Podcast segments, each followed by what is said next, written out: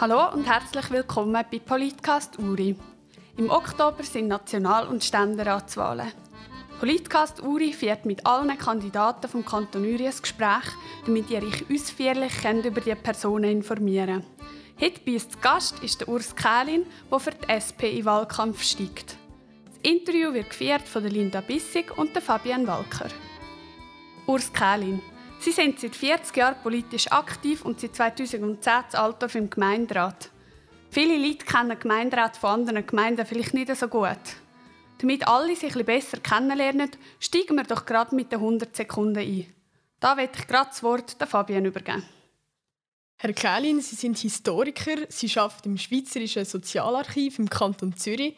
Darum ist gerade meine erste Frage: Urner oder Zürcher Dialekt? Ja, ganz klar Urner Dialekt.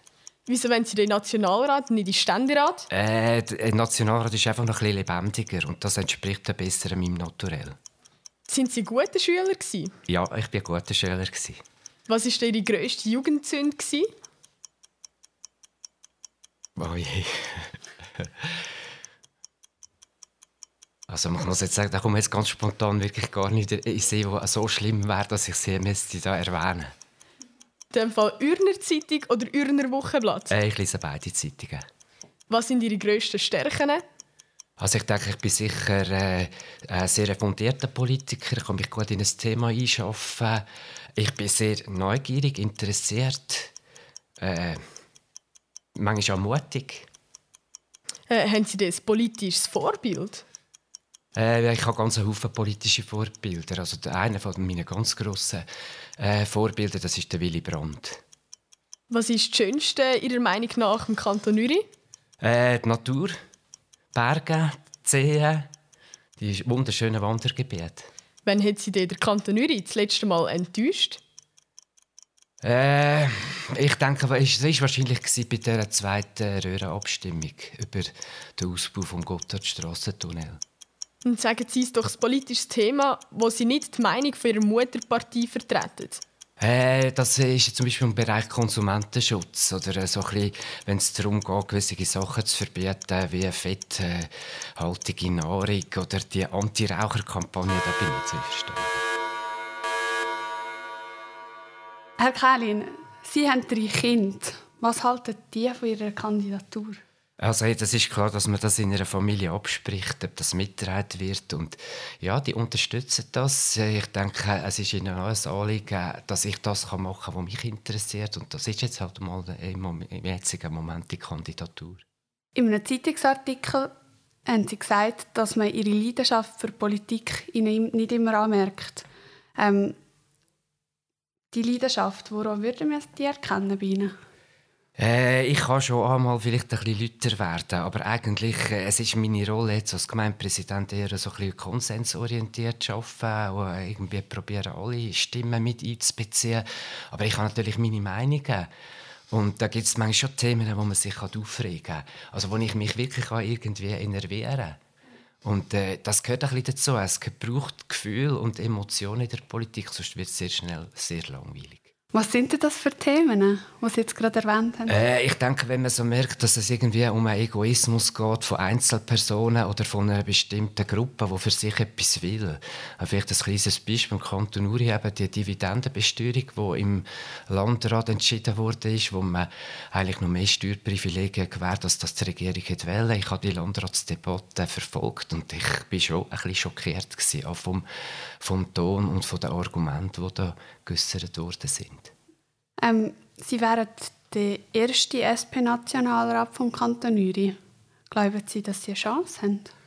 Äh, ich glaube, wenn man in einen Wahlkampf steigt, dann natürlich tut man sich überlegen, ob man eine Chance hat, aber es steht nicht im Vordergrund. Es steht im Vordergrund, dass man die, äh, die politischen Standpunkte kann darstellen kann, dass man präsent ist, als politische Partei. Äh, ja, ich glaube, es gibt eine Chance, die Stimmen werden sich splitten, aber man muss immer mit allem rechnen, mit jedem Ausgang, das gehört einfach dazu. Als erster Nationalratskandidat von der SP wären Sie ja doch recht im Zentrum meinen Sie, dass Sie dieser Aufgabe gewachsen wären? Ja, das bin ich, da bin ich ganz fest davon überzeugt. Das ist etwas, was ich kann. Äh, eben, man muss Lust haben am Debattieren, am sich reiben mit anderen, an der Auseinandersetzung, am Überzeugen, am Argumentieren. Und das, das sind für mich klare Stärken. Äh, das, ich liebe das, ich liebe Diskussion und eben, wenn es auch mal ein bisschen strauber zu und her geht. Im Internet finden wir von Ihnen nicht so viel. Also, wir haben gesucht nach Homepage, Social Media haben wir ein bisschen geschaut, wir haben gesehen, auf Facebook sind sie vertreten, aber man sieht dort, wenn man nicht mit ihnen befreundet ist, nicht so viel. Wie sieht das uns? Wie wenn Sie die jungen Wählerinnen und Wähler erreichen? Äh, ich muss sagen, auf Facebook, ja, da bin ich ein bisschen präsent. Ich bin nicht sehr aktiv, aber ich mache manchmal ein etwas. Aber ich muss auch sagen, bewusst eigentlich nichts Politisches. Äh, Webseite, ja, das wird es geben. Es wird nächstens aufgeschaltet. Da wird man auch äh, die ein oder andere Information sich noch können beschaffen Aber ich muss sagen, ich bin natürlich jetzt eine Generation, die noch ein bisschen weiter weg ist von diesen Social Media.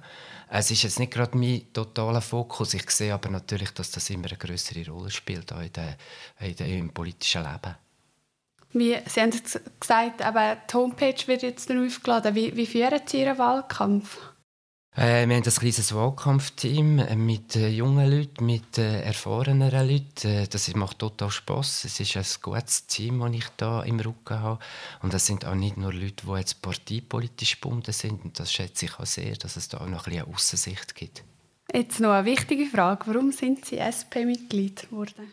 Äh, ich glaube, das hat natürlich schon ein bisschen irgendwie mit so Grundüberzeugungen zu tun. Ich bin eigentlich in der Umweltbewegung politisiert worden, in der Anti-AKW-Bewegung. Ich habe mich in den 80er Jahren für den Zivildienst eingesetzt, also dass man nicht mehr obligatorisch einfach nur mal als Militärdienst leisten, sondern dass es eine zivile Ersatzmöglichkeit gibt. Und das sind natürlich Themen, die bei der SP sicher am breitesten abdeckt worden sind. Also das ist einfach die Partei, die am meisten meinen Überzeugungen und meinen Ansichten entspricht.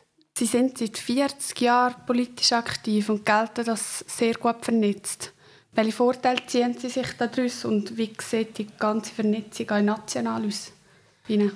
Gut, ich meine, wenn man im Nationalrat ist, ist man ja in einer Fraktion. Und das ist sicher gut, wenn man dort Leute kennt, wenn man ein bisschen weiss, wie man sich wenden kann, mit wem man muss reden muss. Äh, wenn man auf Bern geht, weiss man ja nicht alles. Vieles weiss man nicht. Man muss sich da einschaffen, man muss sich schlau machen. Und das passiert natürlich über ein Netzwerk von Leuten, wo man vertraut oder wo man äh, auf ihre Meinung zählt oder wo man Gewicht leitet, dass sie sich äh, zu einem Thema äußern. Und ich denke, das ist absolut zentral. Sie sind seit 2010 in der Exekutive, also im Gemeinderat tätig. Was motiviert Sie jetzt in die Legislative zu gehen? Gut, ich habe natürlich auch als Gemeindepräsident oder als Gemeinderat gesehen, wie viel in Bern entschieden wird. Also was in Bern entschieden wird, das bestimmt unseren Alltag. Und es ist egal, um was es geht, ob es um Konsumentenschutz geht oder um Datenschutz oder äh, um Strassengesetz. Das wird alles in Bern entschieden. Und das ist natürlich schon das Thema, das interessiert mich. Wenn wir von Pflegekostenfinanzierung reden, dann interessiert das mich, was in Bern entschieden wird, weil das uns direkt betrifft. Jetzt übergebe ich wieder den Fabian das Wort mit dem nächsten Block. Wo schlagen Sie Ihren nächsten Nagel ein? Gut, das sind jetzt sicher eben mal die Wahlen und dann schauen wir weiter. Also ich muss sagen, ich habe eigentlich damit gerechnet, dass meine Karriere, die politische Karriere ausläuft. Und dann ist eben der Rücktritt von Beat Arnold bekannt worden und dann ist das halt noch ein Thema geworden. Werden Sie oft mit einem Skifahrer verwechselt? Nein, nie, noch nie. Also ich, wahrscheinlich will ich wirklich ein weniger gut Skifahren als der andere Urs Kellin. Wann haben Sie das letzte Mal ein Risiko auf sich genommen?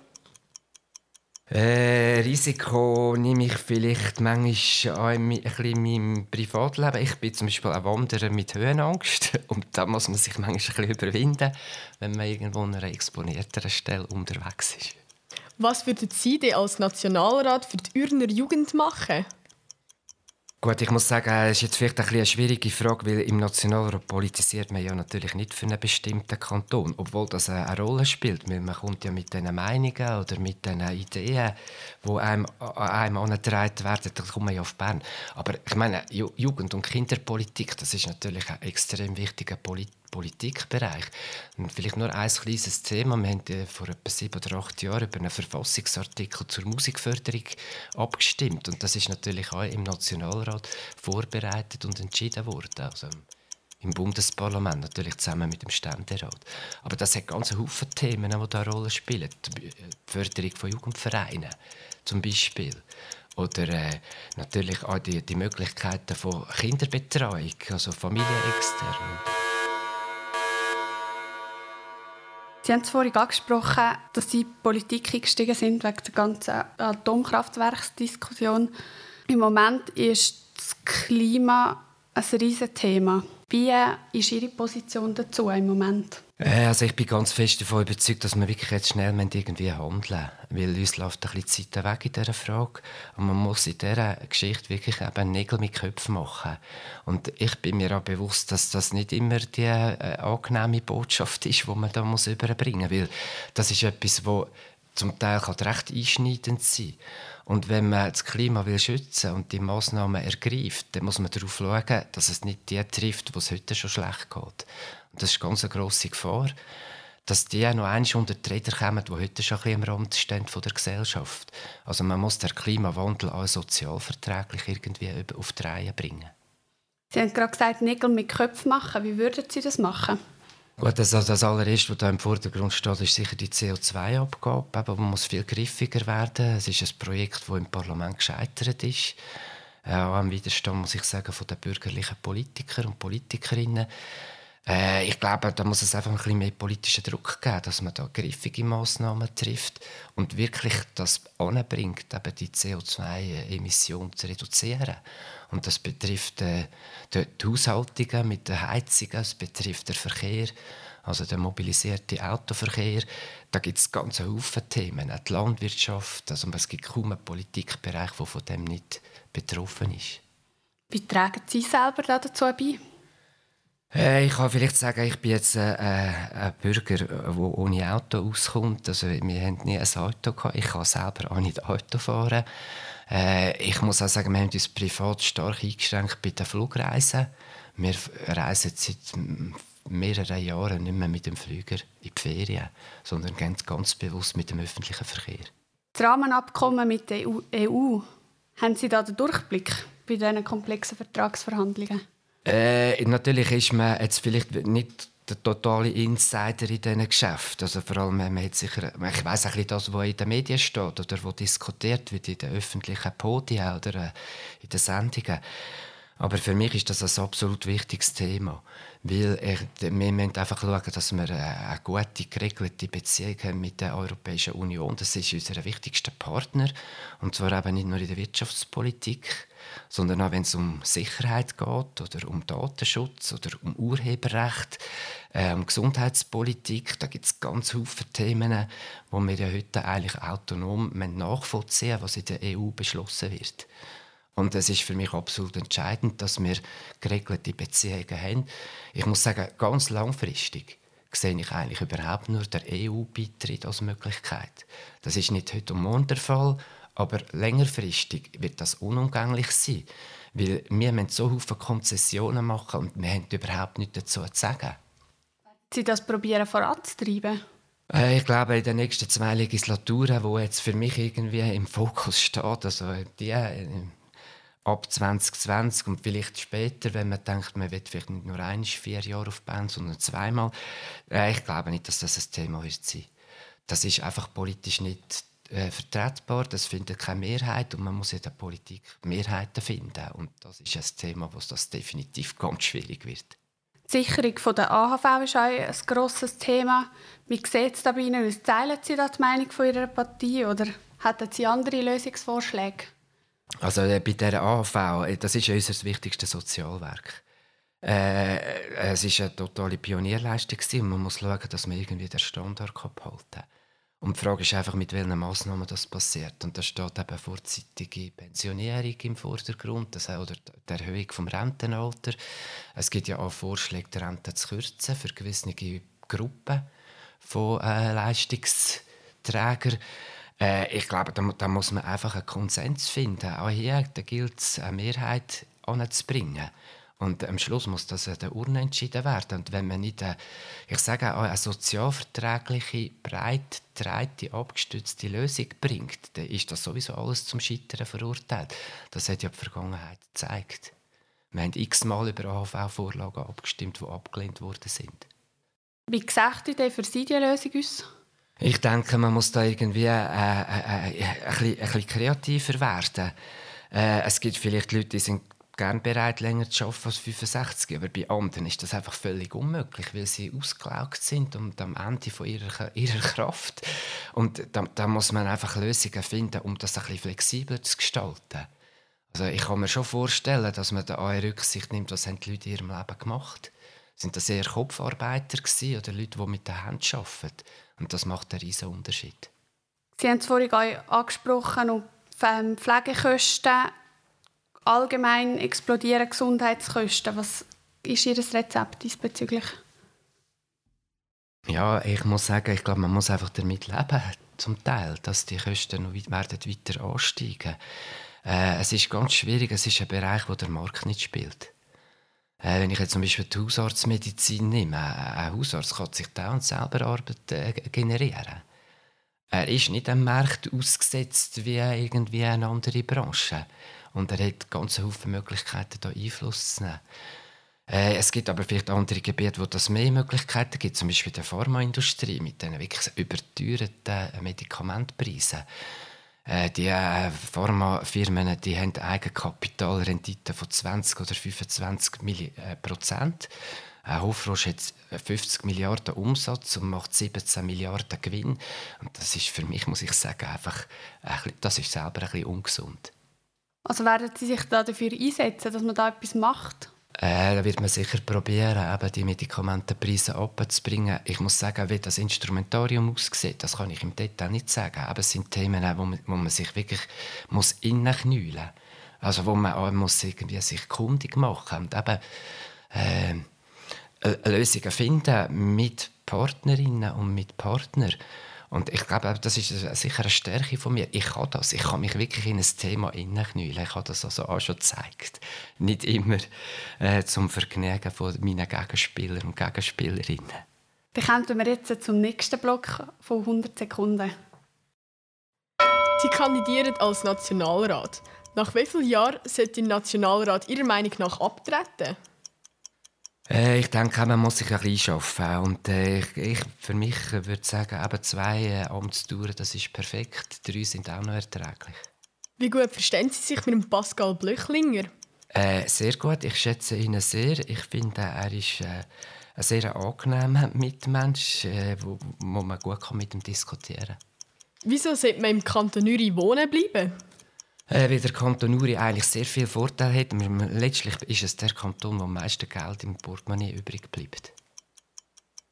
Sind Sie abergläubisch? Nein, gar nicht. Gucken oder Katzenmusik? Eine Katzenmusik. Welches ist flächenmässig die grösste Urner Gemeinde? Äh, ich glaube, das ist Gemeinde Silene. Das ist korrekt. Und welches ist flächenmässig die kleinste Gemeinde im Kanton Uri? Äh, das ist Gemeinde Bauen. Das ist auch korrekt. Was muss sich für die Lehrlinge im Kanton Uri verbessern? Ähm, ich muss also sagen, ich glaube eigentlich, die, die, die haben heute schon eine sehr gute Ausgangslage. Man hat viel investiert in die berufliche Ausbildung und das unterstütze ich sehr. Und wieso braucht es denn einen SP-Nationalrat im Kanton Uri?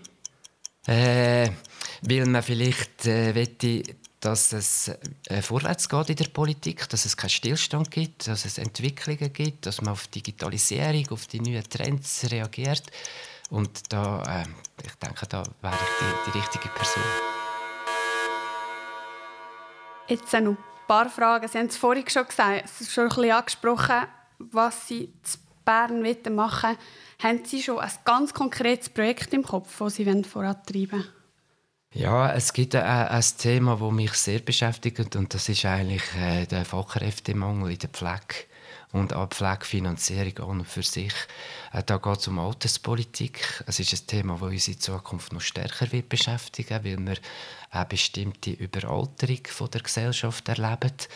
Und da müssen wir schauen, eben, dass es die Leute gibt, die die älteren Mitmenschen betreuen, dass sie anständig gezahlt werden und dass sich alle beteiligen an Krankenkassen, an diesen Kosten.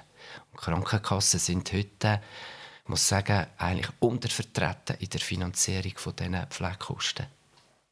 Und gibt es da schon Kommissionen, die Sie im Blick haben, um das voranzutreiben? Äh, da, mit dem habe ich mich noch gar nicht beschäftigt.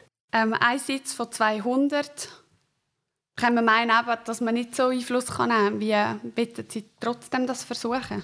Ja, es ist wirklich so. Ich meine, man ist einer von 200 und äh, äh, da muss man auch ein bisschen bescheiden bleiben. Man will da nicht die Welt auf den Kopf stellen.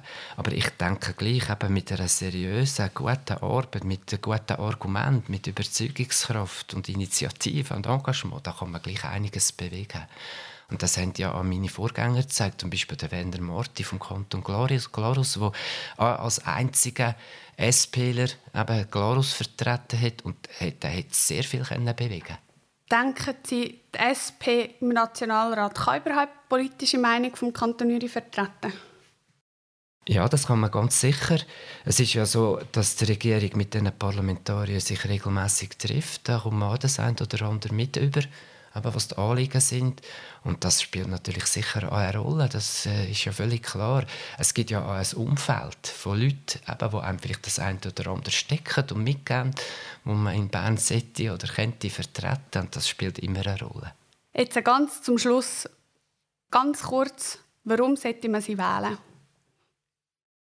Äh, ich glaube, weil ich eben äh, Antworten auf die brennenden Fragen habe. Und das ist eben zum Beispiel das Verhältnis zu Europa, das ist der Klimawandel, das sind Gesundheitskosten, das sind die ganz wichtigen Themen, eben die soziale Sicherung, Arbeit. Das sind eigentlich die Gründe. Ich glaube, ich habe Antworten auf ganz viele Fragen, die die Leute brennen oder die sie interessieren. Ich hoffe, ihr könnt euch mit dieser Sendung ein Bild vom Urs Kählin machen. Wenn ihr euch noch weiter über die Nationalratskandidaten informieren wollt, findet ihr die weiteren Interviews auf unserer Homepage www.politcast-uri.ch. Danke fürs Zuhören und bis zum nächsten Mal.